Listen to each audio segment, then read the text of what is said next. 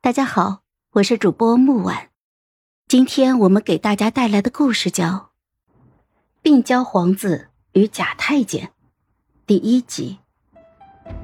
我十四岁的时候，医术小有成就，师傅准许我出师。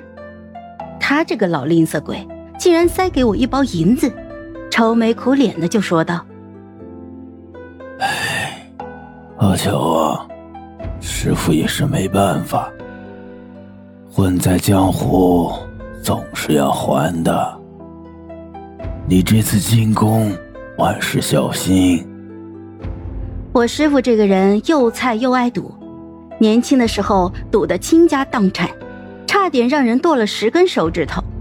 还是一位妙龄少女见他可怜，为他还了赌债，保住了这一双手。唉，父债子还。我听完师傅追忆过去。而后就背上了行囊进京。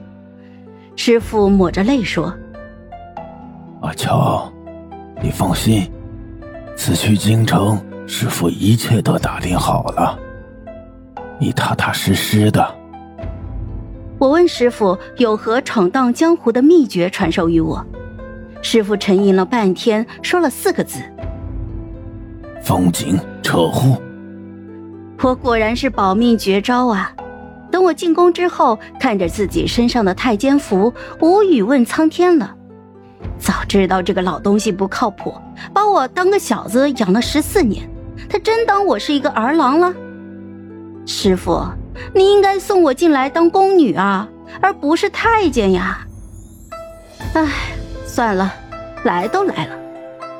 我低眉顺眼的跟在管事太监的身后，听他说。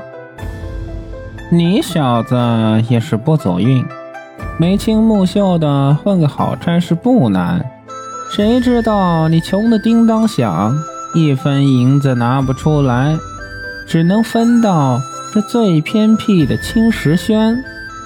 看你乖顺，提点你两句。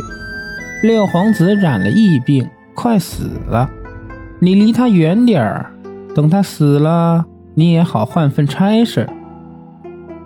我连连点头，跟他走了半个多时辰，才到了青石轩。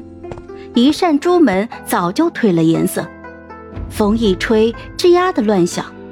我瞧见里面只有两间房，不大的院子里种了一棵槐树，冷清的很。我进去以后，靠南的屋子走出来一个人，他穿着发旧的衣衫，脸色清白，一双眼睛。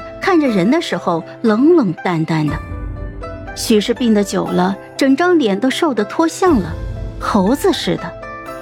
嗯，我想起师傅说：“阿乔，他生的儿子容貌自然不会差。